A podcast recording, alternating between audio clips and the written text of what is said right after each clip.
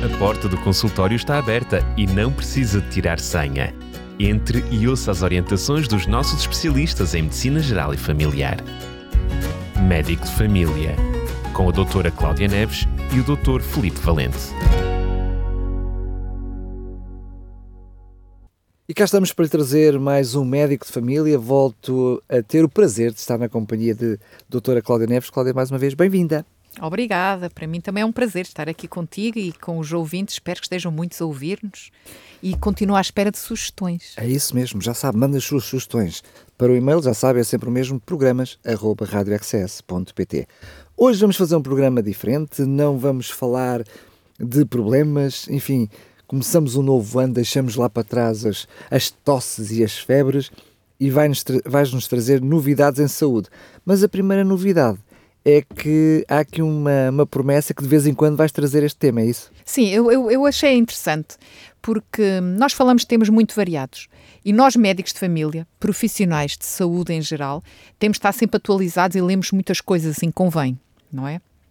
E apercebi-me que há coisas interessantes para os nossos ouvintes também que terem conhecimento de estudos recentes em determinadas áreas e algumas coisas o porquê de serem assim. Porquê que há de ser assim? São novidades e normalmente as pessoas, todos nós gostamos de novidades, de é, cosquices, por assim dizer. Então vamos lá cuscar. O que é que tu viste aí nas notícias do, do meio da área da saúde? Achei interessante, por exemplo, este tema que é uh, considerar um adulto fisicamente ativo aquele que dá 10 mil passos por dia. De onde é que surgiu esta ideia dos 10 mil passos por dia, por exemplo? É verdade, é? é? verdade. O, o, meu relógio também tem. Também, também Normalmente os, os smartwatches, eh, as aplicações dos telemóveis estão preparados para esse número. Sim, já, já vinha. É que Nem todos, mas alguns. Já vêm definidos. Esta ideia surgiu uh, numa campanha de marketing no Japão, na altura dos Jogos Olímpicos em Tóquio, em 1964. E foi essencialmente para quê? Para em vender. Mil no... Peraí, eu fiquei preso no tempo. Em 1964. 1964. Já vem daí? Foi quando surgiram os primeiros pedómetros. Ok. E o dispositivo, na altura, tinha o nome de Mampokei, que significa contador de 10 mil passos. O próprio dispositivo já definia os 10 mil, que engraçado. E daí vem esta, esta ideia dos 10 mil passos e aceita ainda nos dias de hoje. Uh, só anos mais tarde é que se começaram a fazer estudos para comprovar os benefícios para a nossa saúde de dar estes 10 mil passos, sim ou não, não é? Uma equipa de uh, cientistas da universidade, de uma universidade no Japão, que eu nem me vou atrever a pronunciar este nome em japonês, concluiu que se os japoneses, japoneses perdão, caminhassem 10 mil passos por dia, diminuiriam o risco de ter uma doença cardíaca. Este foi o primeiro estudo publicado. Só que um destes problemas, um dos problemas desta meta, é que não considera outros fatores que são importantes, que são a intensidade do exercício, pode ser muito variável. Isto porquê? Porque muitas vezes o aumento da frequência cardíaca, do número de batimentos, pulsações que nós temos por minuto, é um fator muitas vezes importante e mais importante do que dar um determinado número de passos. Depende da intensidade da atividade física. Claro. Então, temos um outro estudo, publicado em maio de 2010, para estudar realmente o impacto na saúde do caminhar 10 mil passos por dia. E eles estudaram o bem-estar físico e psicológico. E o objetivo era realmente determinar se os indivíduos que participavam neste estudo, ao dar os 10 mil passos por dia, tinham benefícios psicológicos, de saúde e até de condicionamento físico. O que é que eles fizeram? Juntaram, juntaram voluntários, não foram muitos, foram 29, 22 mulheres e 7 homens. Indivíduos sedentários que não faziam atividade física nenhuma, com uma idade média de 59 anos. E foram distribuídos aleatoriamente num grupo que caminhava e num grupo de controlo, que mantinham a sua vidinha como mantiveram até então. Após a avaliação inicial, o grupo que passou a fazer caminhada recebeu um plano diário para atingir os 10 mil passos por dia em três semanas. Eles receberam um plano de como ir aumentando a sua atividade física até atingir os 10 mil passos. Tinham três semanas para o fazer. E depois foi-lhes pedido para manter esses 10 mil passos diários durante 12 semanas. Ou seja, o estudo durou 15 semanas. Ao grupo que não recebeu plano, foi solicitado manter a sua atividade como tinha até aí. Depois, estes participantes foram avaliados em termos de resistência cardiovascular, frequência cardíaca em repouso e após o exercício, a sua capacidade funcional, o seu colesterol, o seu bem-estar psicológico e a sua autoeficácia no exercício antes e depois do programa das 15 semanas. Qual foi a conclusão deste estudo? Saliento, que foi em 2010, é que realmente uh, este estudo comprovou que o caminhar 10 mil passos por dia durante este, só o estudo que foi 15 semanas, melhorou o desempenho cardiovascular, o crescimento pessoal e influ, influenciou positivamente muitas variáveis que são indicadores de saúde, como por exemplo o colesterol, a aptidão física e o bem-estar psicológico. Ou seja, este estudo comprovou que os 10 mil passos eram benéficos para a saúde física e emocional. Engraçado. Claro que nós estamos a falar de, de 9.999 não serve, 10 mil serve. Estamos a falar aqui num, num, num patamar de, O objetivo de... era realmente saber se os 10 mil passos seria benéfico para a saúde que ou não. engraçado. Depois, encontrei um outro estudo que foi publicado no JAMA. O JAMA é um jornal uh, de, que publica estudos médicos americano. Uh, este estudo foi publicado em 2019, uh, focado em mulheres já de idade avançada. E eles o que é que concluíram neste estudo relativamente às idosas e à atividade física? É que andar 4.400 passos por dia já diminui a mortalidade em cerca de 4 anos. Interessante. O andar só 4.400 passos, isto nas senhoras idosas, já claro. diminui a mortalidade. Quando comparado, por exemplo, com quem anda 2.700 passos ou menos. Ou seja, o andar mais já é bom. Interessante.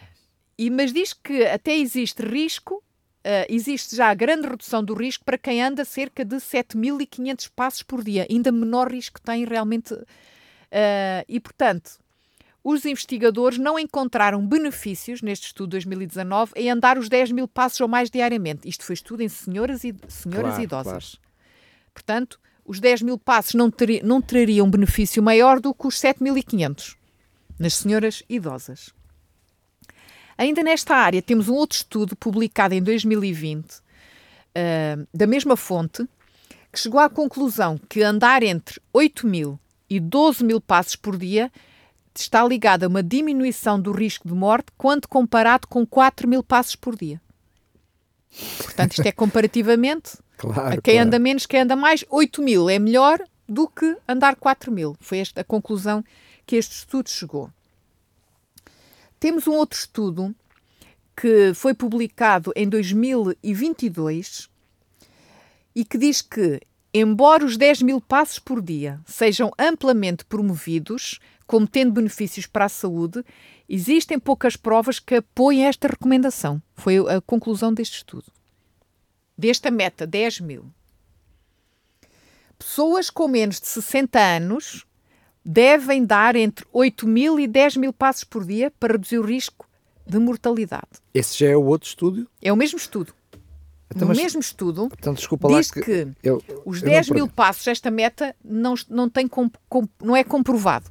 Para eles, pessoas com menos de 60 anos é entre 8 e 10 mil. Ok, já, é uma boa notícia percebi. para quem é parado, não é? Para quem é sedentário. Já não precisam ser 10 mil, se for 8, entre 8, 8 mil, mil é acima bom. dos 8 mil já é? é bom. Diz que, no entanto, para pessoas acima dos 60 anos, isto é para pessoas com menos de 60, Sim. para pessoas com mais de 60 anos, segundo este estudo, uh, esse número deve variar entre 6 e 8 mil. Já é bom. Não tem que, que dar mais, mas menos também não é assim tão bom. Ou seja, pessoas com menos de 60 anos, entre 8 e 10 mil pessoas com mais de 60 anos, entre 6 e 8 mil passos por dia. A gente está a falar aqui em vários milhares, não é? 6, 8, 10. Mil passos. Pa milhares de passos. Sim. Mas na prática, no dia a dia, num dia normal de quem não está em casa, é, é fácil de atingir. Ou seja, não estamos a falar. Depende de... da atividade, Daniel. Depende da atividade. Pessoas que estejam eh, maioritariamente sentadas a um computador é difícil. Mas há pequenas dicas, mas isso já falámos num programa okay. sobre isso. É levantar-se, se está a atender o telefone, a telemóvel, porque não andar até na mesma sala de um lado para o outro com o telemóvel, mas não é assim tão fácil para quem tem um, trabalho sedentário. Quem trabalha no campo, nas obras, uh, isso é fácil de dar, os 10 mil os, os 8 mil passos no adulto, sim.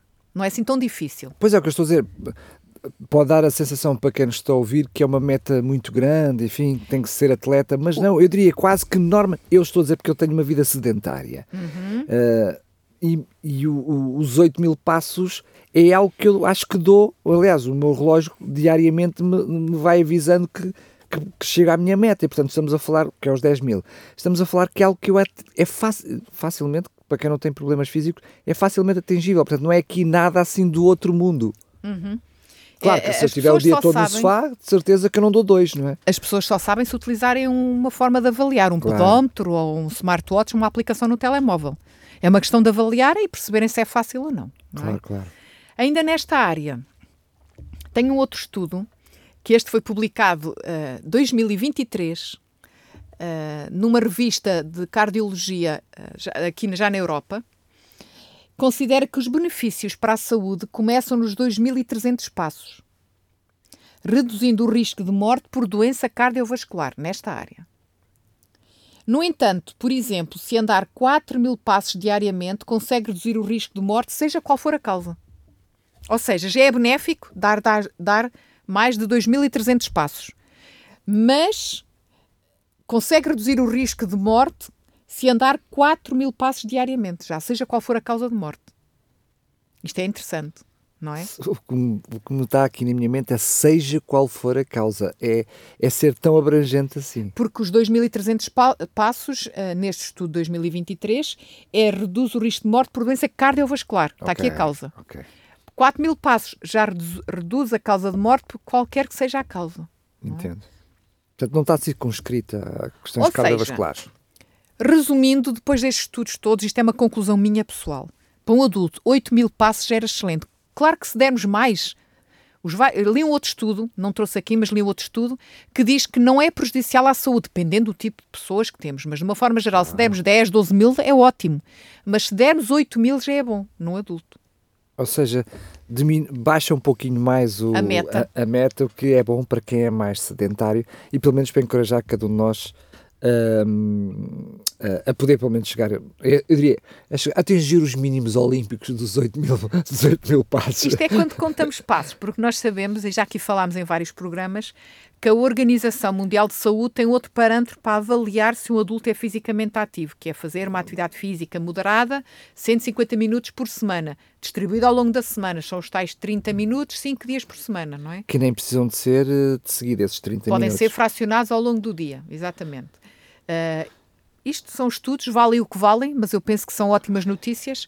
O nosso objetivo como adultos é dar pelo menos 8 mil passos. Eu não, eu não diria mexam-se, mexam-se que faz bem à saúde. Exatamente.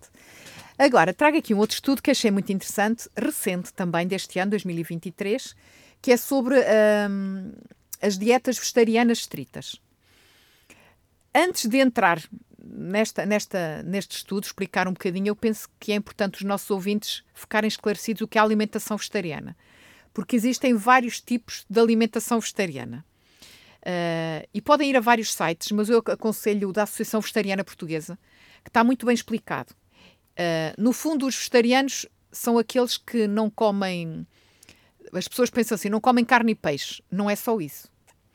Existem os que não comem carne e peixe, mas comem, por exemplo, os ovos, derivados. leite e derivados. São os ovo-lacto-vegetarianos.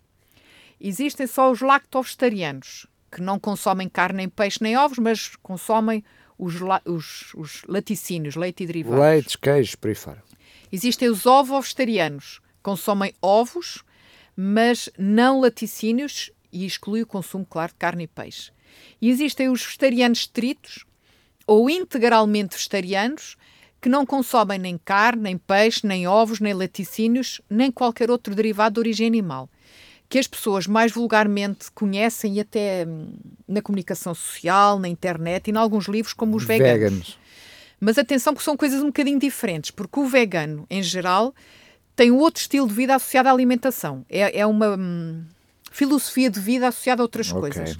Aqui, quando falamos em vegetarianismo, no fundo, este tipo de pessoas são chamados vegetarianos estritos ou integralmente vegetarianos. Eu penso que é mais correto, por assim dizer.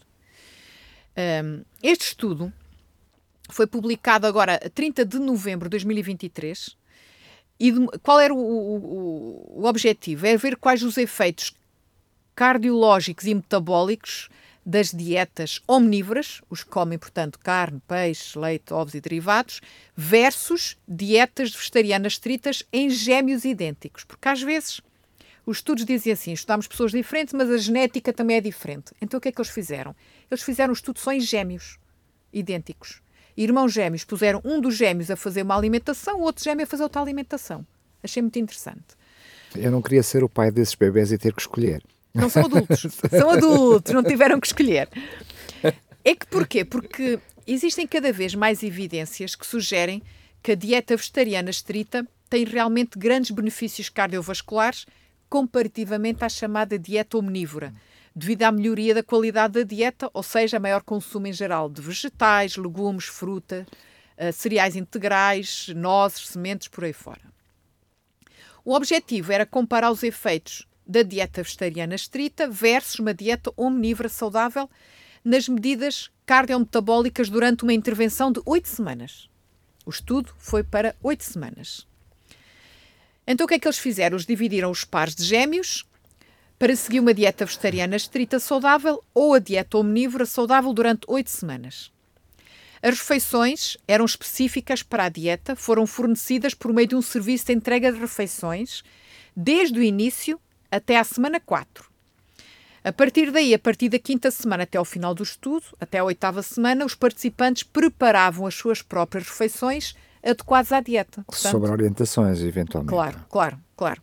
E já tinham uh, visto durante quatro semanas o que é que poderiam comer. Quais foram os resultados? Um total de 22 pares, portanto 42, 44 pessoas, 22 pares de gêmeos, Uh, 34 eram mulheres, 77%, a idade média era de 39 anos de idade e tinha um índice de massa corporal, que também é importante, de cerca de 25,9, a média, a média, ou seja, está ali no limite do excesso de peso. Estes foram as pessoas que foram incluídas no estudo. E após as oito semanas, em comparação a dieta omnívora com a dieta vegetariana estrita, o que é que uh, aconteceu? Quais foram os resultados? Houve reduções médias significativas na concentração do colesterol LDL, que é o colesterol mau, naqueles que tinham a dieta vegetariana estrita, relativamente aos que tinham a dieta omnívora. Atenção, que a dieta omnívora aconselhada também era considerada saudável para os pois, gêmeos durante as oito convém. Convém, não é? Também houve uma redução do nível de insulina em jejum, que é também um bom indicador de saúde. E houve uma redução em média de 2 kg de peso do peso corporal dos gêmeos que seguiram a dieta vegetariana estrita. Muito interessante. Portanto, isto é só um estudo, mas uh, eu achei muito interessante trazer este estudo para os nossos ouvintes e verem que só durou oito semanas. Como pode ter e diferenças. já com resultados. Exatamente. Para terminar, trouxe um outro estudo uh, que tem por base avaliar qual o impacto nos hábitos de vida das pessoas no declínio da sua capacidade cognitiva.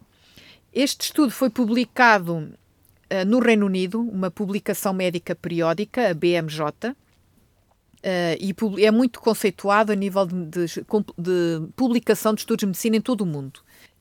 E foi publicado em 2023, portanto, este ano, no início, em janeiro, janeiro de 2023. Os participantes foram pessoas de 60 anos ou mais de idade e foi feito na China, este estudo.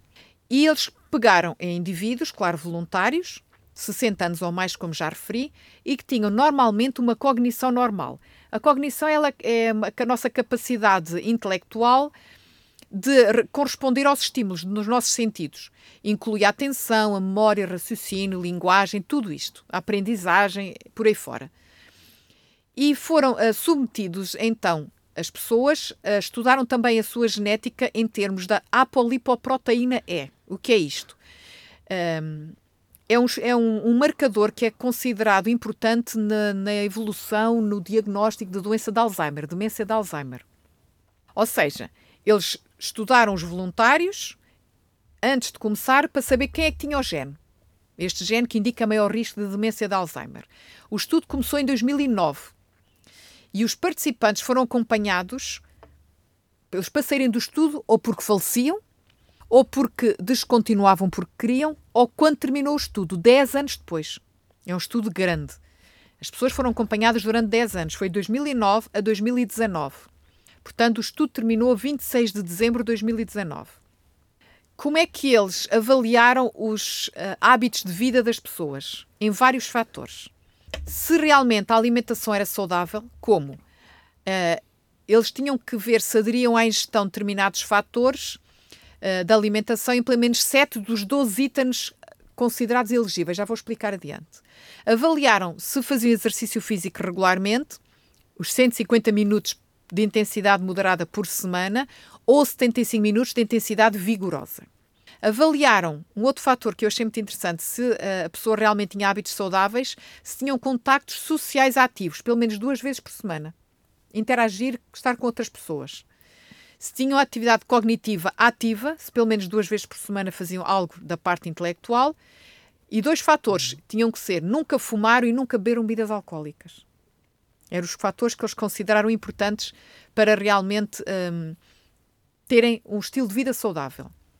E eles então dividiram os participantes naqueles que tinham o chamado grupo favorável, ou seja, aqueles que tinham pelo menos 4 a 6 destes fatores favoráveis de vida saudável. O grupo médio tinham 2 a 3 fatores, destes que eu referi. E o grupo desfavorável tinham 0 ou um destes fatores.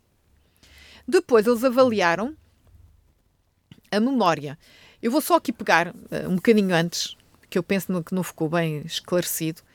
A dieta saudável, eles registavam uh, aquilo que a pessoa consumia diariamente e tinham que consumir 12 itens. Dentro de vegetais, frutas, peixe, carne, laticínios, sal, óleos, ovos, cereais, legumes, nozes e chá. Isso, e isso era controlado ao longo dos 10 anos? Dos 10 anos. E destes 12 itens, como já vimos, eles tinham que consumir pelo menos 7 diariamente deles, para ser considerado dieta saudável. Do exercício físico, já vimos quais são os critérios. Atividade cognitiva, eles tinham que se dedicar pelo menos duas vezes por semana à escrita, leitura, jogar cartas, ou Mahjong, que é um típico de um jogo que eu penso nós toda a gente conhece, mas que é muito é como é da origem da China, não é? Ou outros jogos. Uh, e o contacto social, como já referi duas vezes por semana ou mais, participação em reuniões, uh, festas, estar com amigos ou parentes, estar, ir a atividades da igreja, viajar ou conversar online com alguém. Eram consideradas atividades sociais. sociais. Portanto, os que, que cumpriam 4 a 6 fatores de estilo de vida saudável estavam no grupo favorável, os que tinham só 2 a 3, grupo médio, 0 a 1, grupo desfavorável. A memória destes participantes foi sendo avaliada por um teste de aprendizagem auditiva verbal da Organização Mundial de Saúde um teste conhecido dos profissionais de saúde, e a cognição global foi avaliada através do Mini Mental State. É um teste que ainda hoje nós fazemos para avaliar realmente uh, os nossos utentes quando se queixam de alterações cognitivas. Quais foram os resultados deste estudo? Vemos que é um estudo grande, envolveu 29.072 participantes, portanto, bem abrangente, uma idade média de 72 anos, Uh, destes, 48% eram mulheres e 20% eram portadores da tal apolipoproteína E, aquele fator que poderia ser marcador de. Estas doenças alemãs, não é? Da, da, da, doença de Alzheimer. Durante este período de acompanhamento, que foram 10 anos, os participantes do grupo favorável, que cumpriram a maioria dos fatores de vida saudável, tiveram um declínio da memória mais lento do que os do, do grupo desfavorável. Os portadores da apolipoproteína E, com estilo de vida favorável e médio, tiveram um declínio de memória mais lento do que aqueles com estilo de vida, de vida desfavorável. Ou seja, o ser portador da tal lipoproteína não quer dizer que venha a ter demência. Vemos que o estilo de vida é importante. Aqueles que tinham realmente um melhor estilo de vida tiveram um menor declínio da sua capacidade cognitiva. Apesar Fantástico. de terem lá o gene da tal apolipoproteína. Entre as pessoas que não eram portadoras da apolipoproteína, os resultados semelhantes, uh, os resultados semelhantes foram observados entre os participantes do grupo. Ou seja, aqueles que tinham realmente um estilo de vida saudável, e vemos que isto foi ao pormenor, tinham menor de, uh, decréscimo da sua capacidade cognitiva, apesar da idade, não é? Sim, Ou porque seja, a idade média era 74 anos. Exatamente. 72 anos. 72, 72 okay. anos, a idade média. Uh, todos os participantes tinham mais de 60 anos. Sim, que é para dar os tais 10 anos com a idade média por aí, entendemos. Uh, então, qual foi a grande conclusão deste grande estudo feito na China? É que o estilo de vida saudável está associado a um declínio mais lento da memória, mesmo na presença do tal gene da apolipoproteína E. E este estudo pode fornecer realmente informações importantíssimas para proteger os idosos contra o declínio da memória. Importante ter uma alimentação saudável, como vimos, fazer exercício, interagir com outras pessoas, uh, não beber bebidas alcoólicas e não fumar. Estou a falar do estudo que realmente incluiu estes fatores. E eu pergunto agora em jeito de brincadeira: era preciso estudo para sabermos isso? Daquelas coisas que uh, todos nós já sabemos, mas o impacto na, na, na, área mental é algo que aí sim traz alguma novidade, ou seja, perceber que mesmo a parte cognitiva ela fica sujeita a um estilo de vida saudável e que temos um papel, cada um de nós tem alguma coisa a dizer, são muito boas notícias. Claro, e, e sobretudo o, temos a ideia que nós até podemos ter genes uh, podemos ter, eh, como as pessoas dizem, herdei tudo o que é mal dos meus pais, em termos genéticos, mas não quer dizer que eu venha a ter esses problemas. Este, este estudo comprova isso. O meu estilo de vida sobre, pode sobrepor à minha genética, não é? Porque o meu estilo de vida pode não deixar que esses genes se manifestem e eu nunca vir a ter esse problema. Estamos a ver aqui na doença de Alzheimer. Não é? A pessoa até pode ter aquele problema geneticamente já lá codificado, que pode vir a manifestar-se, mas o seu estilo de vida demonstrou que isso não estava a influenciar, pelo menos enquanto durou o estudo, não é? Ou que pelo menos podia ser influenciável, porque pode ser retardado, pode ser. As consequências podem não ser tão graves, não é? Uhum. Enfim, e a pessoa pode viver até mesmo com o problema, mas com melhor qualidade de vida e, e com a doença a não ser tão incapacitante, graças a um estilo de vida que tem. Mas é importante que esse estilo de vida comece já hoje, não é? Porque estamos a falar, por exemplo, nesse último estudo de 10 anos, se eu não quiser ter Alzheimer aos 72 é melhor começar a trabalhar o quanto antes. Não é? Quanto mais cedo, melhor, não é? Mas, claro, nunca é tarde para começar. Mais te vale tarde do que nunca. Claro. Uh, ou seja, os nossos ouvintes Até que estejam a ouvir. Coisas, os benefícios são imediatos, como o exercício físico, o benefício é imediato. Claro, é? e vemos que da alimentação, naquele Parar estudo. de fumar e por aí fora. Em oito semanas tiveram diferenças, oito semanas mudaram a alimentação. Claro. Ou seja, mesmo os idosos podem começar agora a mudar muitas coisas e podem ter benefícios acerca disso, não é? Claro, mas antes vá ao médico para saber o que pode fazer, como é que pode ir e lembramos, não é, Cláudia, que esta, estas mudanças, sobretudo nos estilos de vida, não devem ocorrer de uma forma repentina, deve-se mudando uma coisa de cada vez, até para não trazer outros problemas sim, associados. Sim, sim, sim, sobretudo a alimentação e o exercício físico, deve ser sempre com aconselhamento médico e progressivamente. Muito bem. Cláudia, mais uma vez, muito obrigado e até ao próximo programa, se Deus quiser. Até à próxima. A porta do consultório está aberta e não precisa de tirar senha. Entre e ouça as orientações dos nossos especialistas em Medicina Geral e Familiar. Médico de Família, com a doutora Cláudia Neves e o Dr. Felipe Valente.